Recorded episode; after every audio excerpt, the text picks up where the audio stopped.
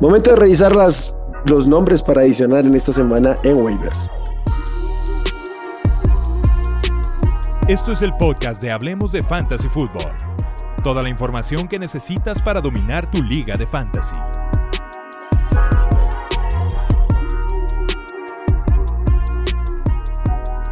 ¿Qué tal amigos? Bienvenidos al podcast de Hablemos de Fantasy Fútbol. Los saluda Wilmar y como siempre es un placer venir a hablar de fantasy con ustedes.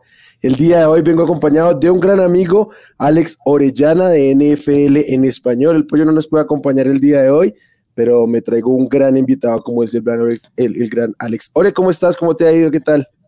Bien, eh, realmente me, fue bien esta semana en Fantasy. ¿eh? Yo creo que ya estaba perdido en algunas, sobre todo eh, había uno en específico que iba a 0-3 y resulta que esta semana hice como 200 puntos. Entonces, cuando decimos que tengan paciencia, es por eso. Hay veces que nada más es, mala suerte o, o, X o Y razón pasó, ¿no? Pero más bien, lo importante es que no estés tres semanas consecutivas siendo el peor en puntos. Ahí sí, estás, ahí sí, olvídalo, ya ve, viendo qué, qué, sucede con tu equipo, ¿no? ¿Qué, ¿qué tienes, más bien? Ya es que cuando tipo estás 1, 2, 3, 0, 3 pero tu equipo es el segundo o el tercero con más puntos, dices, este equipo va a levantar tarde o temprano. Va a levantar. Eh, pero, pero bueno, por eso es de paciencia. Y si no, y si está muy, muy bajito, sí es como de buscar waivers, trades y todo el tema. por eso justamente venimos a hablar de hoy. Y hoy los dos muy tristes, un muchacho muy querido por ambos se va a perder el resto de la temporada.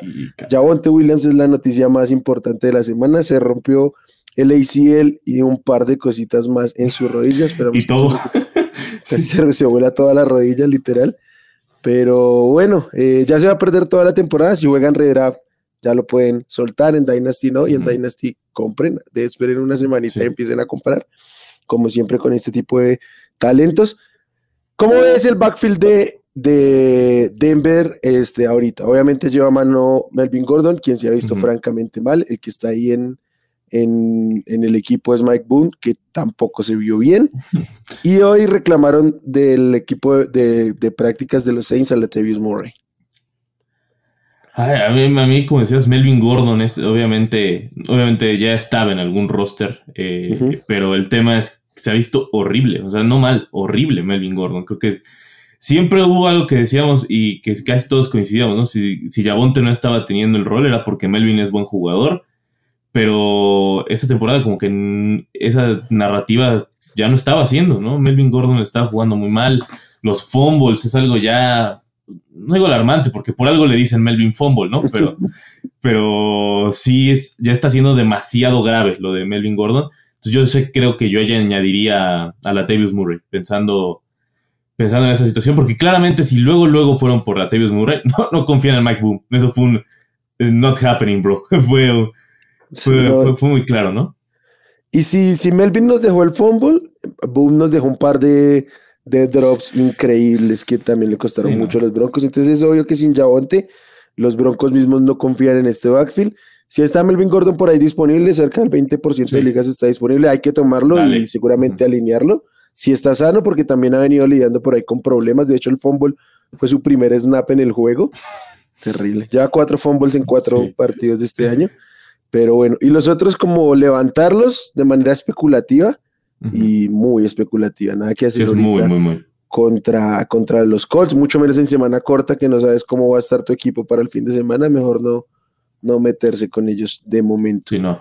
El otro que se va a perder, este no toda la temporada, sino un tiempo es Cordero Patterson, running back eh, de los Falcons. Y creo que aquí el nombre es claro, ¿no? Eh, Tyler Aljaya el novato. Muchos están nombrando a Damian Williams. Yo personalmente tengo problemas con ese nombre. Pero, ¿cómo la ves, eh, No, yo creo que Tyler Algier es, la opción número uno. Incluso creo que sí, sí es alguien por el que vale gastar una buena parte de presupuesto si juegas en ligas de FAB.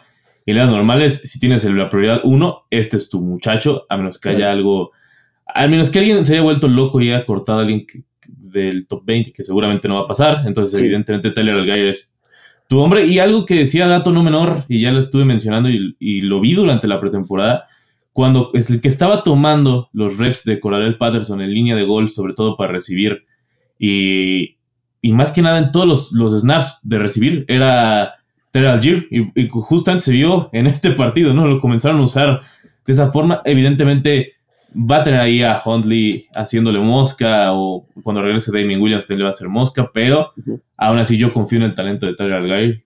Es, es alguien así. Y aparte, digo, en pretemporada yo ya vi algo de... Y creo que varios, si regresamos a esos partidos de pretemporada, el que usaron mucho como, como espejo de Cordarel fue a Tyler Algier. Sí, no, y, ya este, estos minutos tras la, tras la pérdida de Cordarel esta semana, lo, lo vimos usando, tuvo 10 acarreos, volumen aéreo sí poco, pero este, creo que es el que lleva mano. He visto por ahí comentarios sobre Eman Williams. Para mí, Eman Williams es un jugador que tiene cinco juegos buenos en como 10 años de carrera. Este, sí. le fue muy bien en un momento circunstancial ante las lesiones y salidas de algunos running backs en los Chiefs, pero cuando llegó a Chicago era la narrativa que le va a quitar eh, mucho el rol a David Montgomery, no pasó.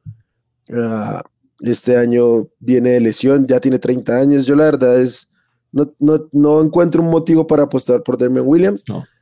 Que ahí pegue será otra cosa, pero creo que la manera inteligente de hacer un waiver sería por el novato, que igual y tiene cierto eh, draft capital y, y, pues los, el equipo lo drafteó por algo. Entonces, venga, para mí es, es Al Jair ahí el, el nombre. Y hay otro nombre que yo creo personalmente que, tendré, que yo le daría prioridad incluso por encima del Jair y de los running backs de, de, Denver, salvo Melvin Gordon, y es el de Raheem Monster. Raheem Monster que está en Miami, una ofensiva prolífica, eh, muy prolífica, con mucho volumen por ahí. Entonces, este, yo creo que especialmente en ausencia de Tua va a haber mucho apoyo del juego terrestre y conociendo a McDaniel y, y su historial como coach. Entonces, creo que es un nombre muy importante a destacar. Sí, aparte ya superó a Chase Edmonds. Digo, lo que lo quedaba de Chase Edmonds o lo que creíamos que iba a pasar con Edmonds, evidentemente ya no fue. Eh, Raheem Monster, aparte sabes perfecto el potencial de Monster, ¿no? Una, una necesita una jugada para hacerla grande. es Raheem Monster. Digamos, su único problema siempre ha sido la salud, pero como talento es muy buen jugador. O sea, la cosa es que esté, en este caso esté en la cancha, entonces hay que confiar, confiar en lo que vemos y aparte los acarreos de línea de gol los tiene él, ni siquiera los tiene Chase Edmonds. Entonces, yo que 100% seguro. Yo diría, incluso ya considerando, pondría el primero, después al Jair y después ya lo que sea. Digo, a menos, evidentemente, a menos que esté Melvin Gordon. Si está Melvin Gordon, es, es un, o sea, es, gasta todo, haz, haz, lo que sea por él. O sea, no, sí tendría que, sí tendría que ser. Y aparte, en, como decías, en una ofensiva prolífica que sabes que va, que va a ser diferente con, con la lesión de, de Tua, e incluso con Tua, yo, yo creo que porque con Tyler Geyer estás apostando a, a que ver cuánto estará con él. Aquí es rest of the season. Realmente creo que con Monster te puedes ir tranquilo. De acuerdo, de acuerdo. Eh, y sobre todo, como se ha visto Chase Edmonds, el, contra sí. los Bengals soltó un touchdown increíble. Tuvo otro que fue más fortuito que otra cosa, pero con todo hay que eh, esa de touchdown no emociona, pues entonces es porque claramente el rol está por otro lado. Vámonos con los receptores. Vamos a repetir un nombre porque obviamente sigue estando disponible, pero tuvimos esta semana para reafirmarlo. No hay otra manera que decirlo, Ore, tu muchacho Romeo Dobbs de los sí. Green Bay Packers. Sí, Romeo Dobbs. To toda la pretemporada estuve hablando mucho de él y que creí que creía que era el wide receiver uno de los Packers. Todavía no está claro que es el wide receiver uno de los Packers, pero sí es el que tiene más upside, ¿no? A final de cuentas, uh -huh. Rodgers confía en él raro, o sea, que confíe en él y aparte confía en él sobre todas las cosas. El, eh, si tenía alguna duda de que en cualquier momento lo podría mandar a la perrera o cualquier cosa, no va a ocurrir. Ya uh -huh. tuvo un drop, eh, le costó un touchdown y aún así lo siguió buscando. Entonces pueden estar muy tranquilos con Romy Dobbs. Es líder en rutas corridas de los Packers. Eh, que en targets estuvo empatado con Al Lazar, pero en los últimos dos partidos ha sido el líder. Entonces, yo no tengo ningún problema con Romy Dobbs. Aparte, las jugadas largas están. El talento está, sobre todas las cosas. Creo que es, obviamente está un escalón abajo de los otros novatos que ya consideramos 100% alineables, pero este ya es un wide receiver. Yo diría wide receiver 3 flex que ya puedes usar tranquilo si, dependiendo de tus opciones. De acuerdo. Súper clave que después de, de, dropear el touchdown, lo siguieron buscando porque sí. ha sido súper costumbre en los Packers que cometes un error y te borran por completo. Saludos a, a Mary Rogers. Pero eh, no, aquí se evidenció que aún pese al error hay, hay confianza en Romeo Dobbs por parte del staff, por parte de Aaron Rodgers, que creo que es lo más importante en este caso, y pues que es una ofensiva que arrancó lento, pero yo creo que en la medida de que pase el tiempo tiene que ir creciendo, entonces hay que, hay que apostar por el wide receiver, uno de los Packers, sí, o sí. Y el otro que, eh, eh, receptor que tengo aquí es otro novato que está disponible cerca de dos de cada tres ligas en la plataforma de la NFL, que es George Pickens de los Steelers. Creo que ya está claro que está en, eh, por encima de, de, Chase Claypool, está peleando por ahí el, el volumen de targets con, con Freyermuth y con el propio Najee Harris, pero pues tiene su rol, es el, básicamente es como el alfa de esta ofensiva en este momento. Y vamos, no estoy seguro, pero hay una oportunidad de que haya un, un upgrade de, de, de, en este momento con la entrada de, Kenny Pickett. Este, yo todavía no estoy seguro de que lo sea, pero hay una probabilidad de que sí. Pero más allá de eso es el volumen que tiene aquí.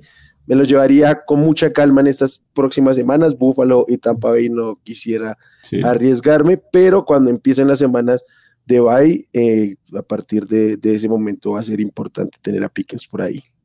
Sí, es que parte de la cosa con Pickens es lo tienes que tener ahorita, ¿no? Porque si no está ahorita, ya va a ser sumamente complicado agarrarlo más adelante. Igual, me gusta mucho. Y, aparte, cuando entró eh, Kenny Pickett, que igual yo tampoco estoy seguro de que sea un upgrade, un real. Más bien, más bien no se puede ver peor. Más bien esa es la cosa. No se puede ver peor. O sea, o queremos creer que no se puede ver peor que Mitchell Trubisky. Eh, yo espero que hay algo. Y cuando entró, el líder de targets fue fue George Pickens. Digo, al final de cuentas, sí puede ser circunstancial del, del juego, pero hay que tenerlo, hay que tenerlo en la mira. Y el talento está ahí, siempre supimos. Como, como siempre decimos, el talento logra sobreponerse a estas cosas y Pickens es uno de esos jugadores que sí puede lograr hacer. Ahí está Deontay Johnson, no le va, no creo que le vaya a quitar ese rol a Deontay Johnson, pero a los demás definitivamente sí, sí, se, los, sí se los van a. Claypool ya se lo ganó, digo, no es, no es muy halago, pero ya, ya se lo ganó a Claypool. Que, que, era como su competencia directa, ¿no? El rol más claro al que tenía que sacarse encima era, era Claypool, porque Dionte está en el slot y no, no hay. Van a discutir targets, pero no el rol en específico. Entonces, sí, creo que lo más importante era que se sacara encima a Claypool, ya va por ese vía, y pues bueno. Y el otro receptor es Michael Gallup, que regresó de una lesión, anotó, pero pues no estuvo tan presente. otro jugador como agregar y tener ahí sentado mientras despega, porque creo que con toda seguridad este va a terminar siendo el segundo target más importante de los Cowboys, que también tiene por venir un upgrade en la posición de coreback, más allá de que Cooper Rush ha hecho solventemente bien las cosas. Sí, digo, ahorita hay mucha gente enamoradísima de, Cooper Rush, pero no, o sea, para empezar, es, o sea, es sostenible porque la defensa lo está haciendo sostenible y porque los partidos han sido eh, favorecedores para ellos, ¿no? Favorables favorables. Va a ser, va a cambiar la situación. Y aún así, cuando esté Dak, van a mejorar las cosas. Quizás eh, el primer partido, cuando esté de regreso Dak, sí todavía sentaría Gallup, pero ya en los siguientes puede estar tranquilo. que Michael Gallup va a estar muy bien. Y sobre todo, como decías, mucha gente lo vio por debajo, por lo de la lesión y, por algunas otras, eh, porque pues, Cooper Rush. O sea, creo que aparte hubo eso, ¿no? Cuando Mucha gente no lo quiso aguantar en, su reserva ni nada y ni lo quiso agarrar cuando supieron la lesión de Dak. Entonces abrió una oportunidad más grande de mercado con Michael Gallup. Tiene que estar ahí. Y no va a ser mala la ofensiva de, Dallas como se vio en el primer partido contra Tampa Bay. Ya lo demostraron los siguientes, ¿no? Entonces estar, pueden estar tranquilos. Y lo de Cooper Rush, Dak Prescott se va a ver mejor. O sea, no, no veo un escenario en el que Dak Prescott se, ve, se vea peor que Cooper Rush. Sí, no, no, es simplemente el, boom de verlo ahí, del, del invicto y todo el tema. Eh, pero no, hay que, hay, y hay que apuntar ahí a Galo. Y hablando de Corax, creo que ya la mención de Jared Goff es obligatoria. Cada semana aparece el streamer de la semana, viene a volverse absolutamente loco pese a no tener sus armas ofensivas. Y este es el equipo que más puntos fantasy y más puntos de NFL anota en la liga. Sí, los Detroit Lions pierden, pero es el equipo que, más puntos tiene en la liga. Entonces, este, pues creo que si ya demostró que sin sus receptores más importantes, sin su running back más importante, tiene la capacidad de producir, creo que tenemos que tenerlo en consideración semanal de, de stream. Esta semana, ¿contra quién va esta semana? Eh, Ya lo tengo aquí. Contra New England, creo que es un enfrentamiento muy favorable. pues al menos así se ha visto hasta esta, esta parte de temporada. Entonces sí creo que es, opción ahí, el buen Jared Goff. Sí, 100%, ¿no? Aparte, como lo dices, sin sus armas, esa, es la parte clave con Jared Goff. Sin sus armas, digo, TJ Hawkinson es un arma, pero pero si comparas a TJ Hawkinson con Amonra, con, y con compañía DJ Shark, Swift y con lo que viene con Jameson Williams, no termina, no es lo, no es lo mismo. Jared Goff va a estar bien y creo que ya en algunos casos ya puede ser titular eh, para los que perdieron a Trey Lance, por ahí, ¿no? Los que perdieron a, los que están perdiendo coreback cada semana, ahí está perfecto tener a Jared Goff. Y me gusta, o sea, creo que a nadie, nadie le va a molestar a Jared Goff. O sea, puede ser que sea el año pasado nos podemos reír de él o lo que tú quieras, pero este año está jugando demasiado bien. Y a veces, pues, aparte, hay veces que no necesita jugar bien para hacer puntos. Para hacer puntos, exactamente. Está jugando bien para Fantasy. Así lo podemos decir. Además que es esta combinación perfecta de una ofensiva prolífica y un desastre defensiva. Que sea como sea y no necesita jugar bien literalmente para, para, porque va a tener que estar lanzando todo el tiempo. Entonces, sí, eso está muy bien. Eh, Hawkinson, creo que en eh, su vida, en su vida. Un poquito, irrepetible lo que sucedió. Yo me cuido mucho con lo que digo porque aquí una vez dije que, que James Conner no iba a volver a anotar dos touchdowns en su vida y de ahí me vi bastante mal, pero, pero bueno, este es el mejor juego de su carrera, al menos hasta ahora, y, yo buscaría venderlo de inmediato. Igual se va. con Austin Eckler, por, por mucho que duela, pero creo que hay que aprovechar esa ventana que se abrió ante tremendo juegazo que tuvo. Eh, creo que ya por ahí van las opciones más claras de esta semana. No sé si ahora si tengas algún nombre o ya con eso nos, nos vamos. No, yo, creo que con estos ya estaría, ¿no? Creo que ah, hay otros nombres a seguir, mm, pero ya es un poco más, ya. Más profundo. Más profundo, ¿no? Por ejemplo, Caderius Tuni, pero eso es más especulativo. Creo que ya es cuando es para uh Caderius, Wandale, cualquier receptor de los Giants que haga algo porque la situación está brava ahí. Menos Kenny Goladi, claro, claro. Menos Kenny Goladi que, por ahí salió lesionado y no pierdan absolutamente nada en este momento los Giants ante su ausencia, porque pues ni siquiera se ha visto nada. Otro que yo nombraría así profundo para tener la mira, sobre todo prolongado en el tiempo, es eh, Jameson Williams. Creo que cuando vuelva, justamente entrando a esta ofensiva, eh, ya nos dimos cuenta que no, no, le tienen miedo a nada a los Lions, entonces podría ser interesante empezar a echarle un ojo y pues si tu liga tiene espacio de AR, pues lo tomas, lo metes ahí y ahí se queda sin problema. Que es como debería estar, como está en muchos de mis rosters en este momento. Sí. Pero venga. Miore, muchas gracias por acompañarme. Como siempre, un gusto hablar contigo. Primera vez que me acompañas en este espacio. Espero que no sea la última. Siempre bienvenido por acá. No, a ti un gustazo por la invitación y ya sabes, cuando, cuando gustes aquí, aquí estamos. Perfecto, le mando un saludo al pollo que por ahí seguro nos va a estar viendo cuando estemos arriba. Gente, muchas gracias, espero que ya sea de mucha utilidad, mucha suerte con sus reclamos de waivers, por ahí por redes o por acá en los comentarios nos pueden presumir aquellos jugadores que hayan podido encontrar esta semana en waivers y que soltaron en sus ligas, ya saben, estén muy pendientes de que sueltan en sus ligas para reclamar. Y pues ya saben, activen notificaciones, aquí está la cajita de comentarios, en redes somos arroba, hablemos fantasy en Twitter, hablemos de fantasy fútbol en Facebook. Los, mis rankings están en la página hablemosdefutbol.com. Y nada, mucha suerte, gente. Bye. Gracias por escuchar el podcast de Hablemos de Fantasy Football. Para más, no olvides seguirnos en redes sociales y visitar hablemosdefutbol.com.